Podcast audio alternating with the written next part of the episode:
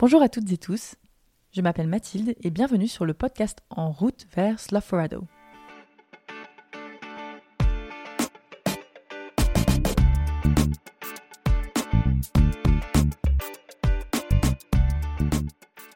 Jérôme, c'est une super belle rencontre de l'Alter des Tours, ce tour des initiatives à vélo que j'ai eu l'occasion de rejoindre en août. Ancien animateur de MGC, il forme aujourd'hui toutes sortes de publics sur des outils autour de l'animation de débats, de réunions, de prises de parole autour des enjeux démocratiques, sociaux et culturels. On a eu mille discussions super intéressantes, notamment à propos de l'éducation populaire, de la culture et de l'engagement politique. J'ai donc eu envie de prendre un temps avec lui pour parler de tout ça, pour comprendre l'histoire de son engagement et en quoi l'éducation populaire peut nous permettre de repenser le politique. Sur ce, je vous laisse avec l'épisode. Belle écoute Bon, salut Jérôme, merci beaucoup. On est euh, du coup euh, à la brasserie euh, de Notambule à Montbrison dans le cadre de l'Alter des Tours. Et euh, bah, je suis hyper contente qu'on prenne ce moment privilégié ensemble puisque on a eu l'occasion de pas mal discuter et notamment de, toute la question de l'éducation populaire et de la manière dont ça a tissé euh, aussi ton engagement et ta conscience politique. Et du coup, bah, Jérôme, je voulais euh, commencer avec cette première question. Qui tu es en quelques mots? Donc, je m'appelle Jérôme, je suis né à Besançon, j'ai 37 ans, et euh, je me définis comme un militant de l'éducation populaire, euh, et euh, du coup, je l'exerce des pratiques d'éducation populaire autant dans mon métier, à titre professionnel, qu'à titre bénévole, et aussi bah, des choses que j'essaie de, faire vivre sur mon lieu de vie, donc une ferme collective à Saint-Denis-sur-Coise, dans la Loire, où bah, j'essaie aussi de faire vivre des pratiques d'éducation populaire, tant en direction des publics, mais aussi avec euh, tout un tas de, voilà, de choses qui peuvent être compliquées, mais aussi euh, au sein du collectif euh, dans lequel je vis. Génial. Et alors, du coup, on va peut-être commencer par la première grande question. C'est quoi pour toi l'éducation populaire Euh, l'éducation populaire, pour moi, c'est l'éducation politique, citoyenne et culturelle, euh, pour tous, par tous. Euh, et donc, c'est une sorte d'éducation à la citoyenneté, euh, à la citoyenneté active, donc qui va pour moi donner des, des clés de compréhension du monde pour pouvoir agir sur le monde dans lequel on, on vit et sur son environnement, au sens large. Voilà.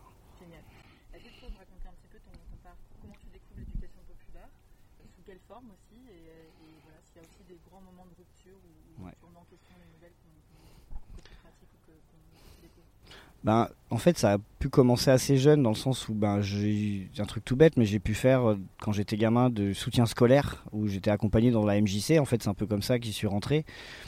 Et je faisais du judo dans une association qui, en fait, était une association multi, euh, multi-activité et qui était aussi une association d'éducation populaire. Mais finalement, à ce moment-là, je le conscientisais pas forcément. Et pour moi, en fait, je pourrais dire que ma première vraie grosse expérience d'éducation populaire, c'est plutôt euh, mon éducation culturelle par le, rap. En fait, j'ai écouté du rap très jeune, et c'est là, c'est ça qui m'a donné des, clés de compréhension du monde. Et pourquoi clé de, pourquoi éducation populaire? Parce que c'est, enfin, que je trouve que c'est aussi une démarche d'éducation populaire qui passe par l'art, même si c'est pas nécessaire que ça soit par l'art.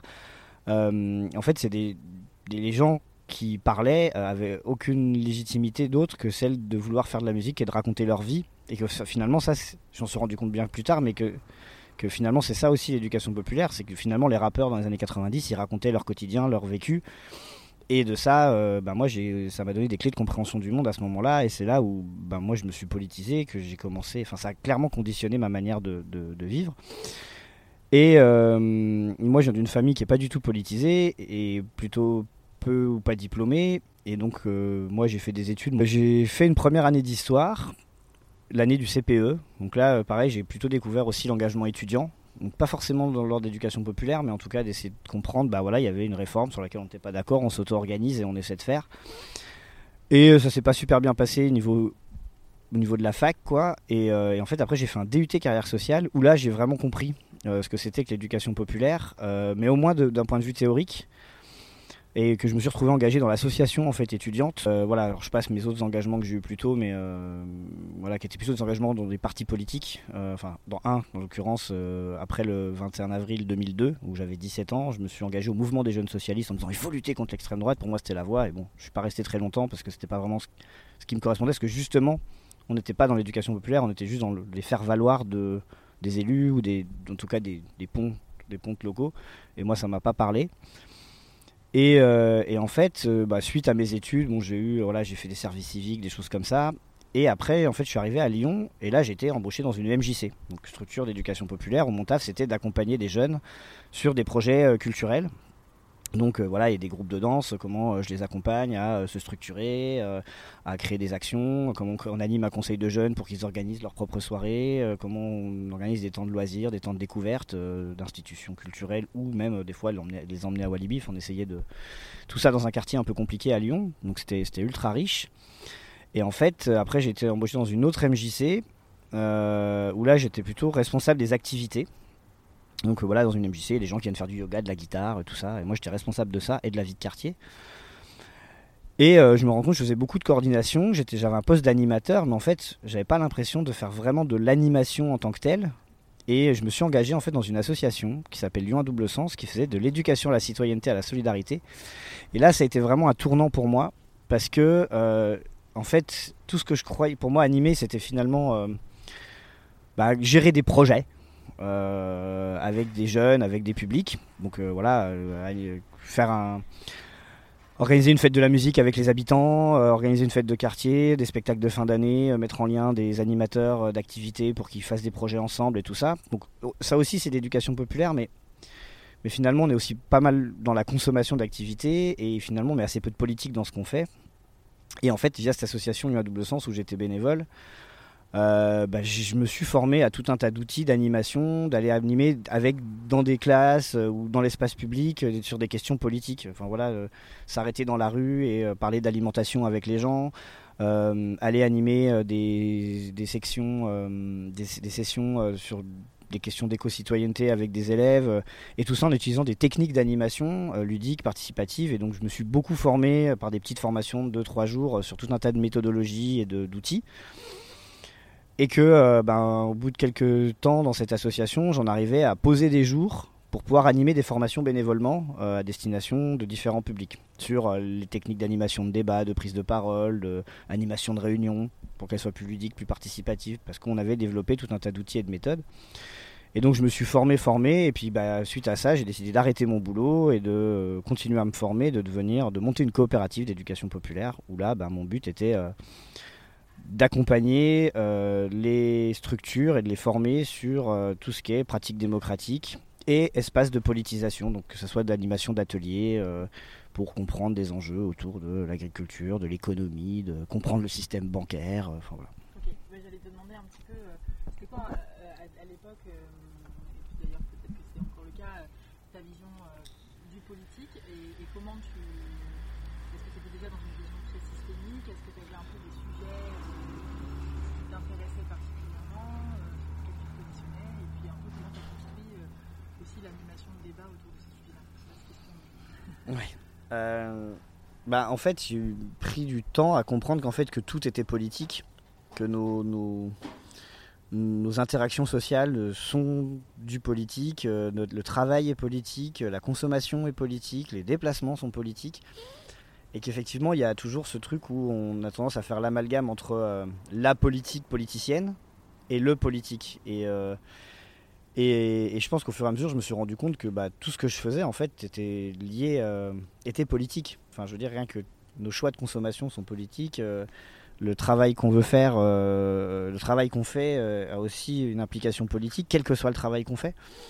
Et que finalement, comment on conscientise tout ça ben, Ça va être aussi des fruits de réflexion, de rencontres et d'ateliers. voilà, et que moi, je suis par exemple pas un grand lecteur. Je suis pas quelqu'un qui est à l'aise avec la lecture, mais par contre, euh, bah, de parler avec des gens qui ont du savoir, en fait, j'apprends autant qu'en lisant des livres. Et, euh, de construire du savoir collectivement, c'est là où moi je me suis rendu compte qu'on faisait de la politique tout le temps, notamment quand on, bah, on est dans des associations, dans des collectifs et qu'on essaie de, bouger. euh, voilà. Est-ce qu'il y a un, ou deux, approches ou, manières de mettre en mouvement tu as pu proposer, que tu as trouvé, ou est-ce que tu as des moments vraiment forts comme ça que tu as en tête, euh, que tu pourrais partager pour donner quelques exemples concrets aussi sur, euh, ce que tu as pu mettre en action euh, à Lyon Double Sens? Bah, à Lyon double sens ou ailleurs, en tout cas, moi ce que ça m'a appris, toute cette démarche-là, ça va être, on va dire, la rigueur intellectuelle. Et que moi j'aime bien parler de démarche finalement, quand on veut proposer des actions, bah, d'essayer de savoir réellement à quel problème on s'attaque et est-ce qu'on résout vraiment un problème ou est-ce qu'on fait un truc parce que ça nous fait plaisir? Et c'est vrai que moi, après, je me suis retrouvé à faire de la formation d'animateur et que bah, souvent, ils avaient des superbes idées, mais en fait, on n'était pas sûr que ça répondait à quelque chose. Et du coup, euh, en tout cas, moi, voilà, on va dire que mon approche et ma, mon hygiène intellectuelle m'invite à poser des constats, euh, essayer d'explorer euh, les raisons qui ont amené à ce constat, donc de faire un diagnostic. Je tousse, c'est un constat. J'ai le rhume ou le Covid, c'est un diagnostic. Euh, et après d'essayer d'imaginer des stratégies d'action et des mises en délibération de ces stratégies d'action. Et, c'est vrai que moi, je, pourrais avoir plein d'exemples concrets, mais c'est surtout des accompagnements où là où moi ça m'a beaucoup nourri d'accompagner des structures qui réfléchissent à des, à, des, à des projets, à des actions à mettre en œuvre, à des problématiques qu'ils rencontrent et comment ben, en les invite, dans les accompagnements dans cette démarche-là, en les accompagnant dans cette démarche-là, on se rend compte que euh, euh, y a une puissance de pensée qui se dégage euh, par les, personnes concernées et les gens qui souhaitent s'engager sur un thème. Je ne sais pas si ça répond à ta question, mais. Ouais, mais si, si. Après, je me demandais comment tu fais, toi, qui a, quand même une, approche assez politisée de, du pop et des, des, des, manières dont tu vas animer les, choses. Comment tu fais face à des publics sont peut-être moins conscients Comment tu gères aussi ce, okay. ben, Pour moi, il y a en fait, c'est pas une recette hein, qui, marche à tous les coups, mais en fait, c'est le récit. C'est le fait de, faire parler les gens d'eux. C'est que moi, je vais pas euh, vers les gens en leur, expliquant euh, ce qu'ils doivent penser ou ce qu'elles doivent penser, mais plutôt, euh, j'essaie de mettre en place des, des espaces sécurisés, ou parfois même, moi, je suis pas là, parce que bah voilà, euh, si je dois faire parler, euh, ça m'arrivait par exemple d'animer de, des temps avec des, femmes qui portaient le voile et qui l'idée c'était de parler de, des questions d'identité. Et ben en fait, je crée des espaces entre elles où elles peuvent parler euh, de leur vie, de leur vécu. Et, au moment où elles parlent, elles racontent leur vécu. Moi, je suis pas là parce que bah, je suis un mec blanc, machin, et que bah, en fait rien que ma présence va venir brider leurs paroles et qu'une fois qu'elles ont parlé entre elles, bah, elles se sentent beaucoup plus puissantes pour euh, aussi venir partager et analyser ce qu'elles ont vécu. Et en fait, se dire que finalement, ce qu'elles vivent, c'est pas isolé, et de les inviter à réfléchir sur, bah, en fait, effectivement, ce qu'elles vivent, c'est le fruit de politique. Quand euh, une dame te raconte que le chauffeur de bus euh, veut pas s'arrêter parce qu'elle porte le voile, bah, en fait, tu lui faut expliquer que en fait, ce chauffeur de bus, lui aussi, il a un vécu politique et que bah, sa, sa pensée, c'est pas construit juste parce que c'est un raciste et que c'est un mec con et un mec méchant, mais qu'il y a tout un tas de choses qui se jouent euh, et que en fait moi je pense que en partant du vécu des individus euh, on est tous et toutes à même de comprendre des choses très complexes. Parce que quand on, les, quand on, on allie le scientifique au sensible le rationnel au sensible euh, voilà l'universitaire le, savoir un peu théorique et qu'on le lie au sensible c'est beaucoup plus voilà enfin compréhensible. Si là je te fais une, si tu enfin je sais pas as un chercheur qui te fait une conférence sur je sais pas moi, le truc ultra complexe, euh, la production d'énergie, bah, il va te faire des calculs et des machins et des trucs, mais si en fait il te fait euh, une conférence en partant de toi, comment tu consommes ton énergie dans la maison et qui tire le filtre et qui te raconte comment toi tu enfin tu lui racontes comment toi tu galères avec tes factures d'électricité et ce qu'il y a derrière et tout ça, bah, en fait ce sera beaucoup plus simple d'appréhender les choses euh, et d'adapter ton propos aussi à ton public parce que avant de lui parler, à toi tu vas déjà te mettre à son écoute à ce public-là. Et donc, bah, quand tu l'écoutes, tu vas aussi, toi, pouvoir mieux choisir tes mots, ta posture, euh, parce que tu auras, toi, déjà été en posture d'accueillir ce que ces personnes-là ont à te raconter. Ok, super. Et justement, euh, pour continuer à tisser cette question-là, euh, tu abordes quand même des sujets qui sont complexes. Hein, je crois les questions de genre, probablement des questions effectivement liées, aux consciences politiques. Alors, comment tu, tu, tu parles effectivement de ces récits de vie, de comité sensible, mais y a d'autres choses que tu mets en place justement pour arriver sur des questions qui peuvent être parfois houleuses ou mmh. chercher des, des, des, émotions un peu fortes ou des choses qui sont moins bah, Peut-être pour te répondre simplement, en fait, c'est pas moi qui parle aux gens euh, des questions de genre. Moi, je fais parler les gens de questions de genre. Et, euh, du coup, moi, euh, notamment sur les questions de genre, alors ça m'arrive hein, de, j'organise une formation, une formation militante sur les questions de genre en novembre prochain là. Mais en fait, c'est pas moi qui vais l'animer déjà sur ces questions-là. En fait, juste moi, je suis pas légitime pour accueillir le récit et tout ça, et donc je fais appel à deux copines, et on a fait le choix de faire une formation en non mixité. Donc ça, par exemple, c'est un outil. Euh, euh, ça m'est arrivé, par exemple, d'accompagner un collectif et en fait une coopérative, et on se rend compte dans leur pratique qu'il y a des vraies questions autour de l'inégalité de genre, que les postes et tout ça sont plutôt structurés pour des mecs et machin. Et eh ben, j'ai fait quoi? J'ai créé un espace pour que les femmes puissent en parler entre elles durant la formation et puissent faire émerger des demandes et des besoins au reste du groupe. Et après, ben, voir jusqu'à quel moment c'est acceptable et comment on délibère de ça collectivement.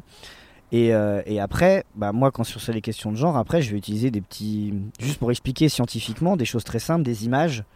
Euh, voilà, j'aime bien moi l'image de l'iceberg sur les rapports de domination, qui est, bah, en fait, il y a ce qu'on voit, qui sont les relations sociales, qui sont induites par des pratiques sociales. Donc, euh, par exemple, si je devais faire la question, le, sexisme, c'est ce qui va être vécu par les personnes. Donc ça, c'est assez simple à comprendre, de dire, bah, moi, ce que je vis, voilà, à partir du récit, c'est ce que je vais vivre, c'est mon récit. Je, je vis du sexisme. Mais en fait, ce sexisme-là, il est induit par des pratiques sociales, le couple, le mariage, euh, euh, voilà, tout un tas de choses euh, qui sont de l'ordre de, des structures et qui vont en fait elles-mêmes être induites par des rapports sociaux qui sont les rapports de genre.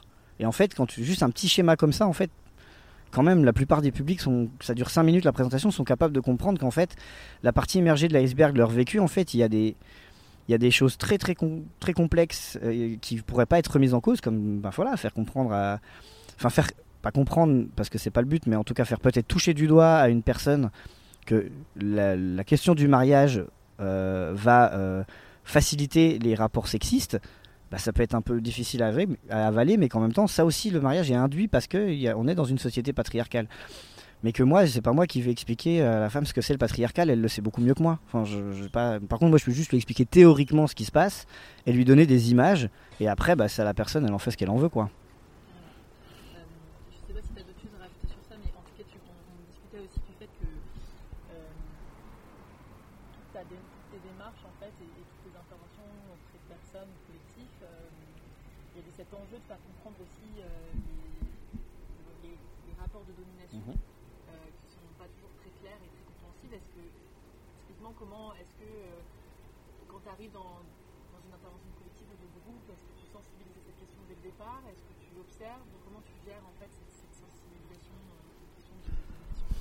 j'avance à moitié masqué.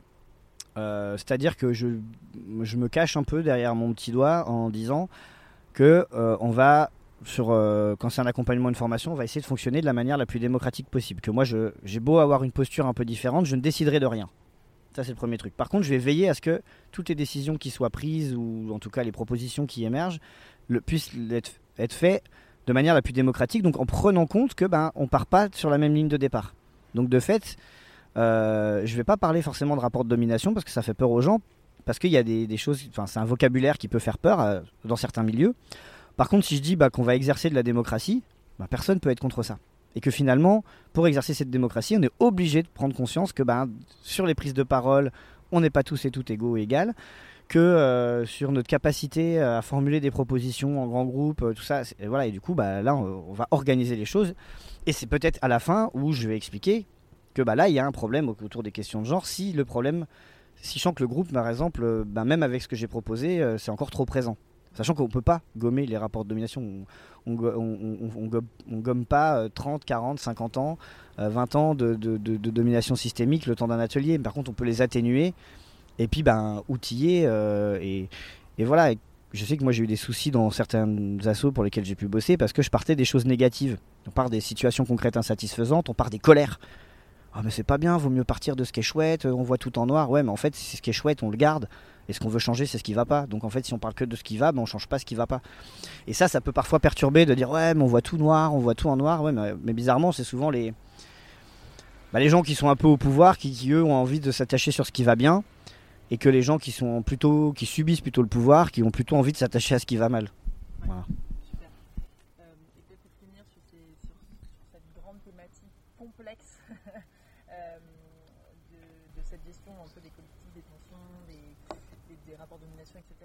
est-ce que tu t'es trouvé dans des situations euh, tu abordé des sujets qui mettaient en tension le groupe euh, J'imagine euh, des situations où voilà, tu as peut-être adopté une posture de médiation.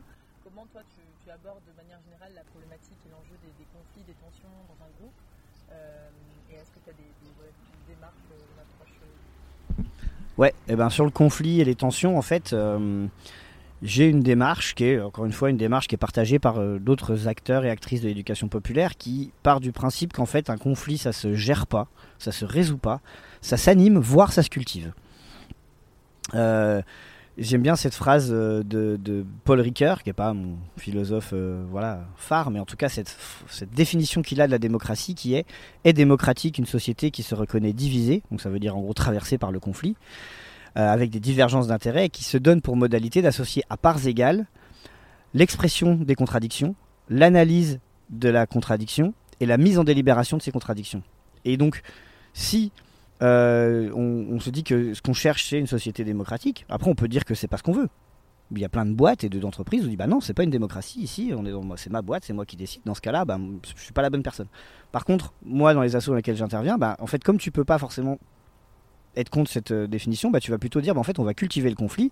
Par contre, on va faire en sorte que on parle de conflit politique, donc on va voir ce sur quoi les gens sont pas d'accord et en quoi il y a des divergences d'intérêts et que les divergences d'intérêts, l'expression des contradictions puissent être fortes pour ensuite aller vers une convergence et de se dire euh, mais que s'il n'y a pas cette expression des contradictions, ben, c'est souvent les dominants qui l'emportent. Et donc, et donc euh, pour moi, l'idée c'est que visibiliser les conflits permet d'éviter des conflits euh, plutôt de personnes. Parce qu'après, les conflits de personnes, pour moi, voilà, il y a ces deux grands types de conflits, les conflits politiques et les conflits de personnes. Et on peut très bien s'entendre avec quelqu'un, ça peut être son meilleur pote, mais juste politiquement, on sera jamais d'accord, enfin, même dans une, politiquement, y compris dans une, dans une, dans un collectif de travail. hein.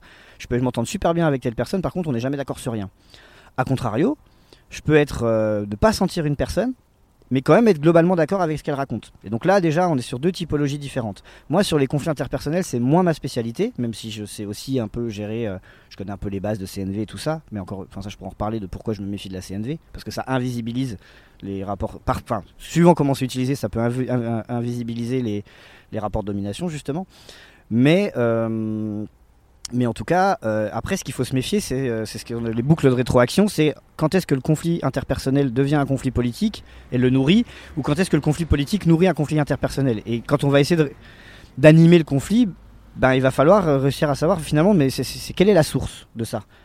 Et que, euh, et que voilà, et s'attacher à, à- à- aux faits, à la racine des choses, euh, être radical en fait, voilà, et aller chercher de la radicalité dans le conflit aussi, et que bah en fait, on n'est pas, enfin, et faire comprendre aussi aux gens qu'on n'est pas là pour qu'on soit tous copains ou copines. Par contre, on est, on est là parce qu'on a un truc à faire ensemble et qu'il faut jamais oublier que la, raison d'être prime avant tout et que la raison d'être sera de toute façon bien plus euh, enfin, euh, comment dire, abouti. Enfin, on arrivera bien plus à, atteindre cette, euh, l'objectif qu'on veut donner si bah, chacun et chacune se sent bien et se sent euh, pleinement investi dans ce qu'il ou elle fait et que pour ça, bah, ça passe par euh, le fait de ne pas se sentir oppressé. Eh ben, super intéressant et ça connecte un petit peu avec la question que je voulais te poser euh, sur euh, justement les grandes approches ou méthodologies qui toi t'ont soit vraiment inspiré ou aussi euh, celles qui sont très en vogue et qui justement t'ont rendu assez sceptique. On parlait euh, de, de la question de la gouvernance partagée peut-être de, de ce que Mm. fait l'université du Nou, tu me parles de la CNV, donc on peut peut-être commencer par Ouais. ça. Est-ce qu'il y a déjà, euh, toi, aujourd'hui, des approches très en vogue qui te, qui te rendent un peu sceptique? Euh, bah, déjà, dans celles qui moi me rendent pas sceptique, c'est celle que je présentais un peu au début, donc c'est l'entraînement mental qui pour moi euh, permet cette hygiène de pensée, euh, qui est vraiment une approche de résolution de situations concrètes à satisfaisantes avec euh, bah, des étapes, hein, euh, quels sont les faits, pourquoi est-ce ainsi, que peut-on faire, et avec là-dedans des opérations de mental de base, énumérer, classer, définir, pour être sûr de savoir de quoi, de bien, de, quoi on parle avant de, de, partir bille en tête sur des actions et des projets. Ouais, bah c'est alors c'est c'est- c'est- c'est le réseau des Créfades qui porte beaucoup ça. C'est un mec qui s'appelle Geoffre Dumasdier qui a créé ça. Et en gros, ça vient de l'école des cadres du Riage, qui était donc euh, une volonté à la base euh, de l'État français de, créer une école de cadres de la nation. Et après, il y a eu la Seconde Guerre mondiale qui a, éclaté. Et en fait, une partie de ces gens-là euh, se sont retrouvés dans le maquis, dans le Vercors. Et en fait, ils faisaient beaucoup d'entraînement physique et tout, mais en fait, dans le maquis, ils se faisaient un peu chier. Et Geoffre Dumasdier ben, a, proposé de faire, en parallèle de l'entraînement physique, de l'entraînement mental. En réalité, l'entraînement mental n'est pas un nom très parlant. La, formation, souvent, elle s'appelle penser et structurer son action dans la complexité. Voilà. Et, et, en fait, il a proposé cette approche-là ben, pour aussi.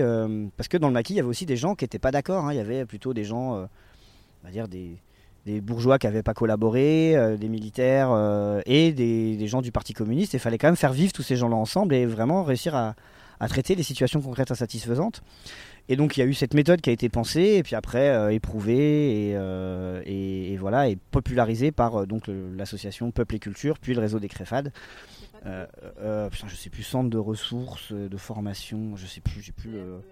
Ouais, c'est ça. J'ai plus le. Désolé pour si jamais les amis du Créfad entendent ça. Voilà. Et, et, voilà. Et du coup, bah moi, c'est un peu la méthode. Et après, moi, sur pour répondre à ta question sur la discussion qu'on avait, où, moi je suis pas contre euh, la CNV ou ce que propose euh, l'Université du Nou, mais par exemple le, mot gouvernance partagée est quelque chose d'assez récent, qui a peut-être une dizaine d'années. Et en fait, ce qui moi me perturbe un peu, parce que je pense que les mots nous servent à penser. Ça, c'est voilà des choses qu'on retrouve dans les conférences de Lepage par exemple, où en fait c'est pas parce qu'on a, on a, on n'a pas dépensé et on met des, des mots dessus, c'est bien parce qu'on a des mots et des concepts qu'on arrive à penser. Et que quand on utilise le terme gouvernance partagée, euh, en vrai, il y a des mots qui existaient déjà. Euh, autogestion. C'est quoi la différence entre l'autogestion et la gouvernance partagée? Si ce n'est l'imaginaire que l'autogestion est plutôt associée à un, référentiel anarchiste et que l'anarchisme ça fait peur, alors que finalement, moi, ce que je parle dans ma conférence, c'est que l'anarchie, c'est ni plus ni moins que de la démocratie radicale, plus poussée à la racine des choses et même démocratie en fait en soi une, une, coopérative une association qui fonctionne avec une gouvernance démocratique bah, c'est une gouvernance démocratique elle est nécessairement partagée du coup mais comme démocratie on l'associe plutôt à la représentation alors que la représentation aristocratique par définition l'aristoï les meilleurs on vote pour quelqu'un qu'on pense être le meilleur donc c'est euh, voilà et que les, premières démocraties la démocratie athénienne il n'y avait pas d'élection parce que c'est Aristote hein, qui disait euh, euh, la désignation des représentants par l'élection mène mécaniquement une aristocratie. Repris par Montesquieu, enfin c'est pas nouveau. Et qu'en fait le mot démocratie pour parler des régimes représentatifs date du fin 19e siècle. Avant on parlait de république mais on parlait pas de démocratie. Donc les fondateurs de la démocratie française comme les révolutionnaires, la BCIS et tout ça, n'étaient pas des démocrates, étaient des républicains. C'est deux choses très différentes. Et, euh, du coup, ben, il y a tout ce pourquoi ce mot gouvernance me partagée me dérange enfin me dérange pas tant que ça mais en tout cas me, me questionne c'est que ça dépolitise la question justement des rapports de domination euh, en tout cas c'est un nouveau vocable qui apparaît et qui ben fait fi un peu de toute une culture euh, autogestionnaire de tout un tas de pratiques euh, et d'expériences qui ont été faites euh, de, de, depuis 200-300 ans quoi.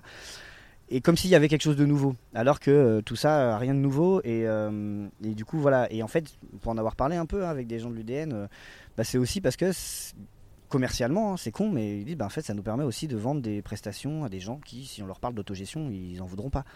Donc il y a quand même ce truc-là de dire, bah ouais, on va pouvoir vendre des prestations à des gens sans forcément aller dans la radicalité. Et donc moi, c'est pour ça que je suis un peu dérangé par ça, c'est que jusqu'à quel point ces approches-là, et je parle pas des outils, mais des approches, bah, vont finalement juste permettre de maintenir un statu quo dans les rapports de pouvoir et de dire on fait une entreprise libérée.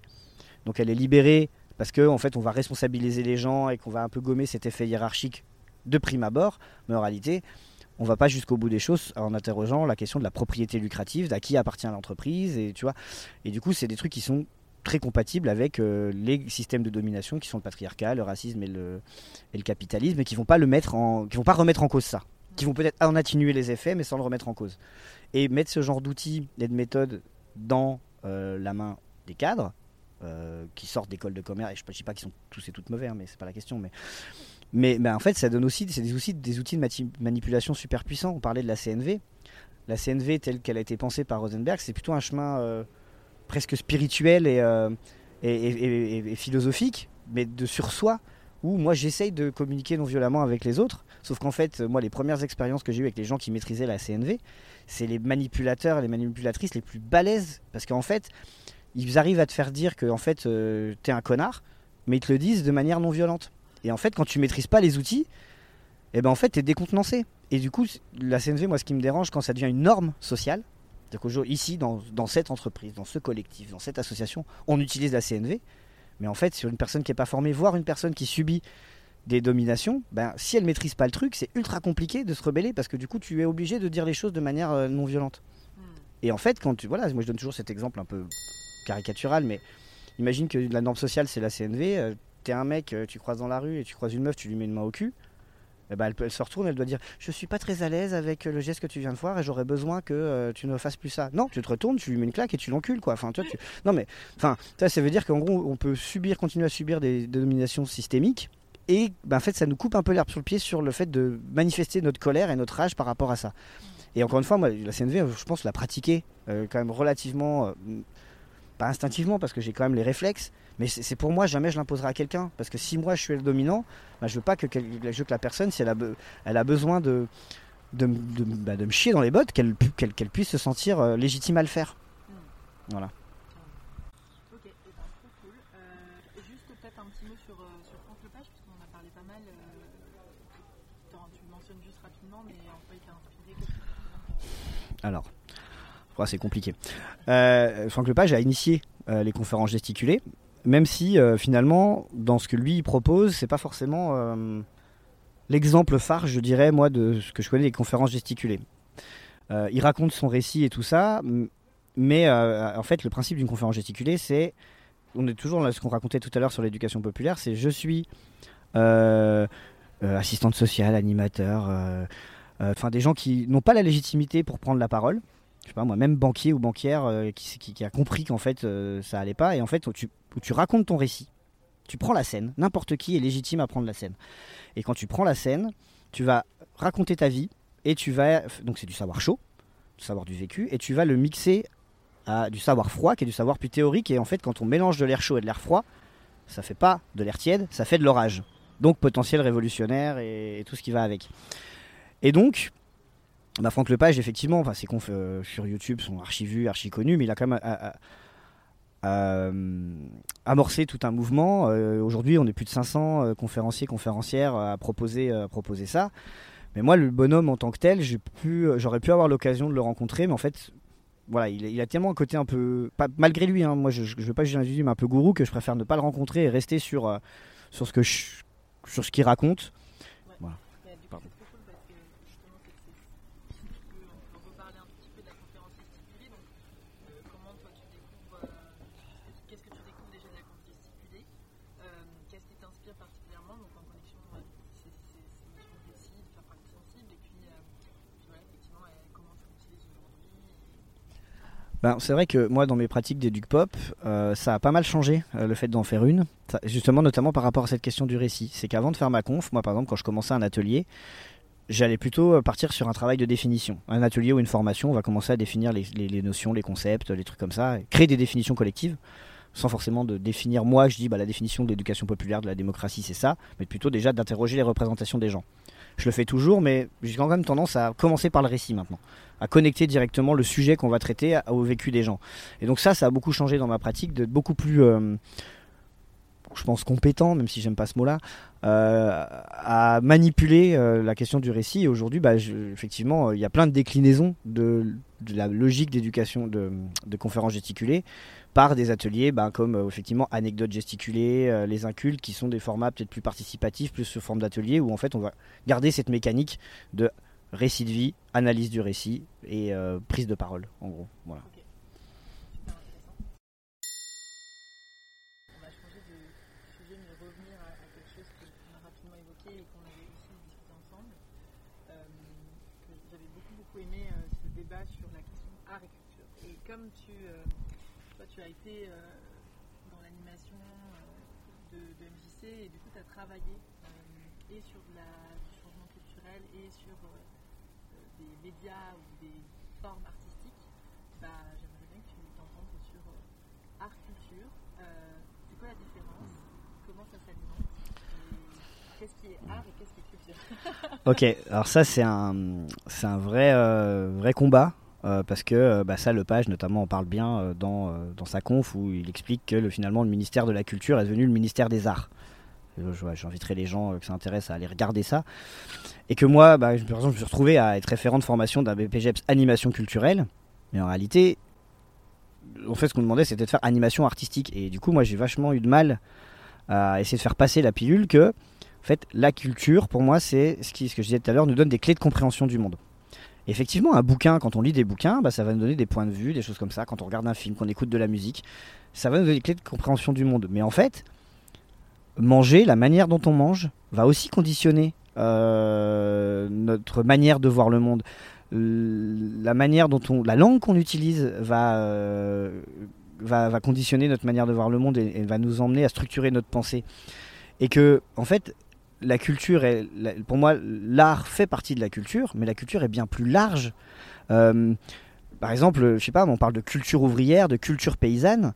Euh, et ben ça, c'est de la culture. C'est tout un tas euh, d'éléments qui passent aussi par l'art, mais aussi par, par le rythme de vie, par la manière de, de, de, voir le monde, qui, qui, qui, qui sont euh, qui font que la culture ouvrière est une culture ouvrière, bon, qui, tente à être effacée. Hein, là d'ailleurs, on fait disparaître euh, aujourd'hui. Euh, on va voir vous allez voir un caissier ou une caissière à Carrefour, elle va dire non, mais moi je suis classe moyenne et je suis employé. Mais en fait, c'est des ouvriers, des ouvrières ces gens-là. Et du coup, on attend à faire disparaître ça. Et bah, si la culture disparaît, ben, ça veut dire que c'est la culture dominante bourgeoise qui prend le pas sur les autres. Et donc, et donc pour moi, ben, faire un travail sur la culture, sur les mots, sur le langage, sur l'alimentation, euh, est aussi euh, euh, un chemin qui va nous permettre l'émancipation. Parce que ça que j'ai pas dit, mais pour l'éducation populaire, elle a un but, l'émancipation des individus, des, des, des, structures de domination. Parce que, par exemple, dans les référentiels de formation, aujourd'hui, dans les animateurs d'éducation populaire, on va parler d'autonomie des publics. Mais quand tu t'autonomises, bon, bah, c'est à toi de faire ton petit travail pour devenir autonome. Par contre, si tu dois t'émanciper, bah, tu dois bien t'émanciper de quelque chose et de quelqu'un ou de voilà.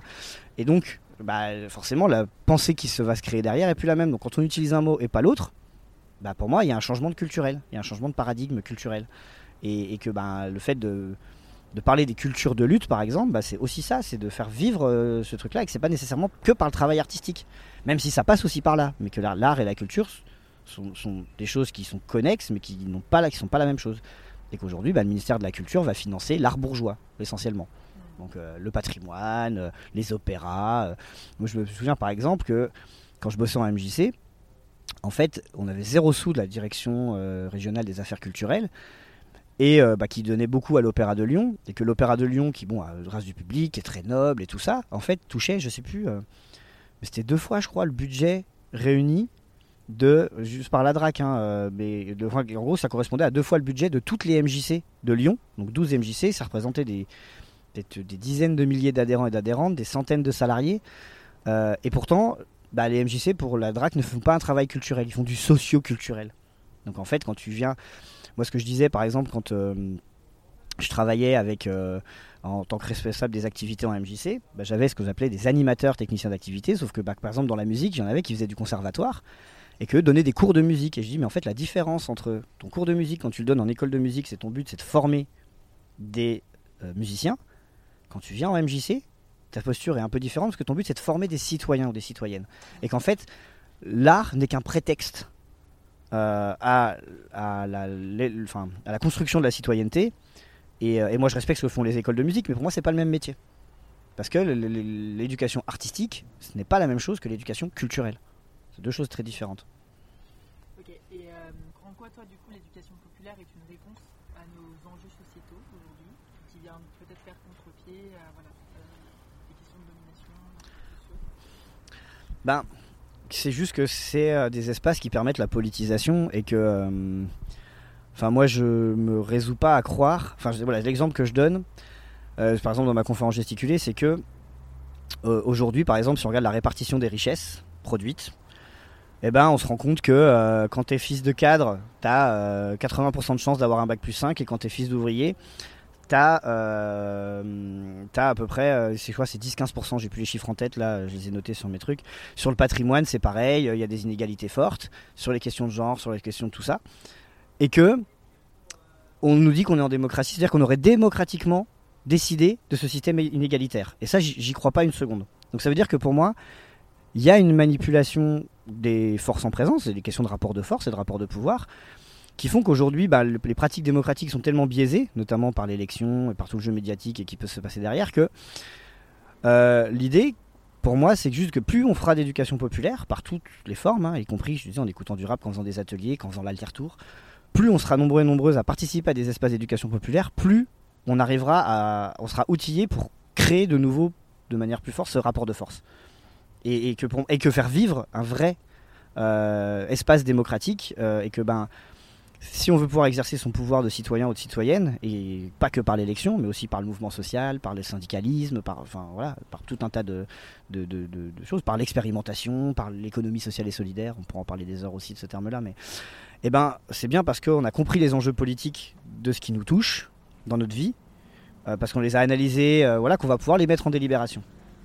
Et de pouvoir faire valoir nos points de vue. Et que pour moi, l'éducation populaire, c'est c'est enfin ça, ça, devrait être obligatoire entre guillemets. Enfin ça devrait être euh, un quart ou un tiers euh, du temps euh, passé scolaire où on est dans une démarche d'éducation populaire et où tu mets pas des gens assis dans une salle à 30 à apprendre des théorèmes par cœur quoi.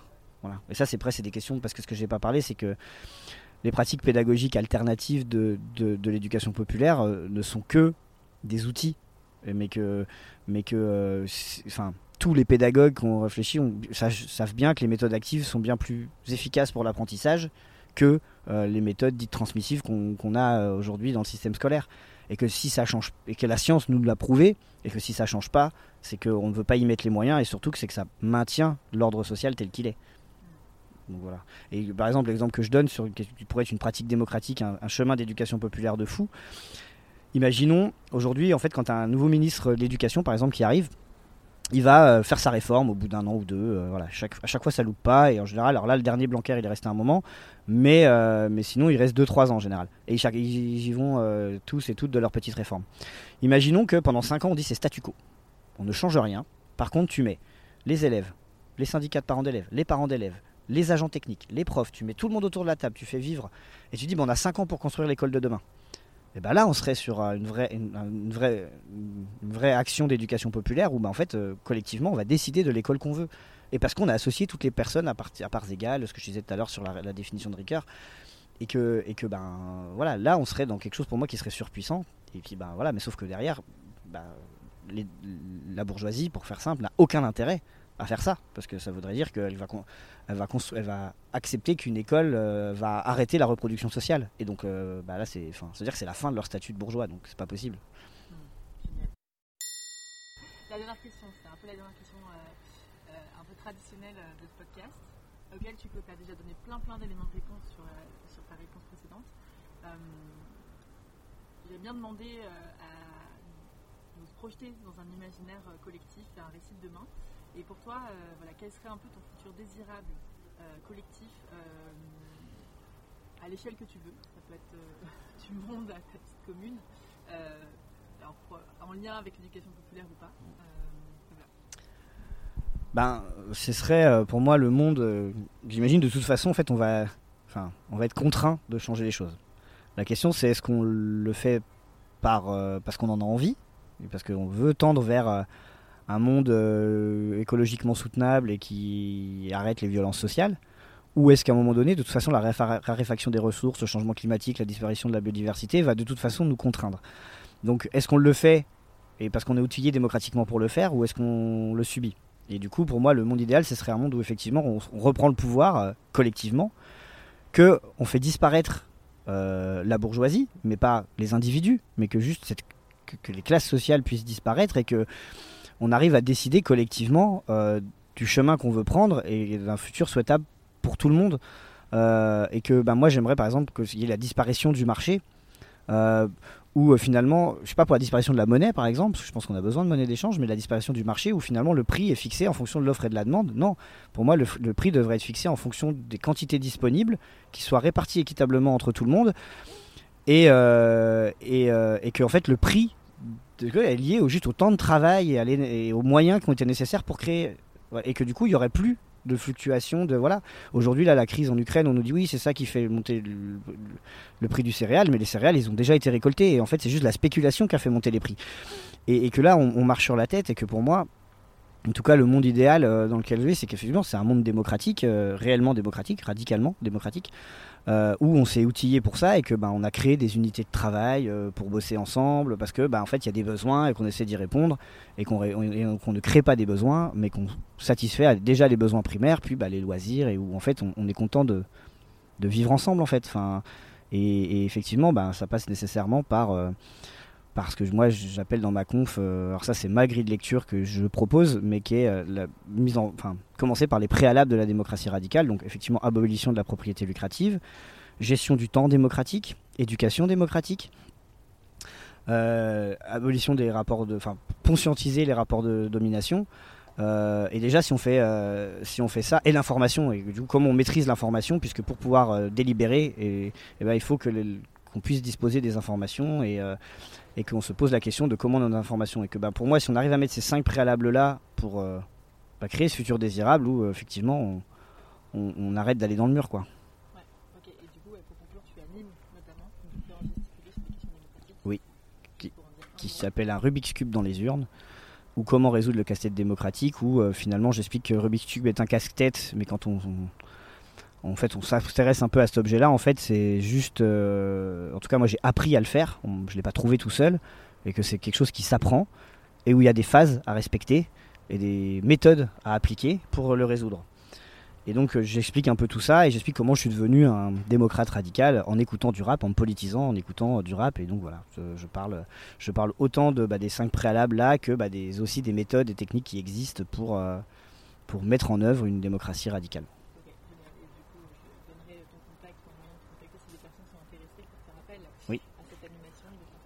Voilà, un Rubik's Cube dans les urnes, sur, sur, sur, Google ou sur n'importe quel autre moteur de recherche, ça se retrouve.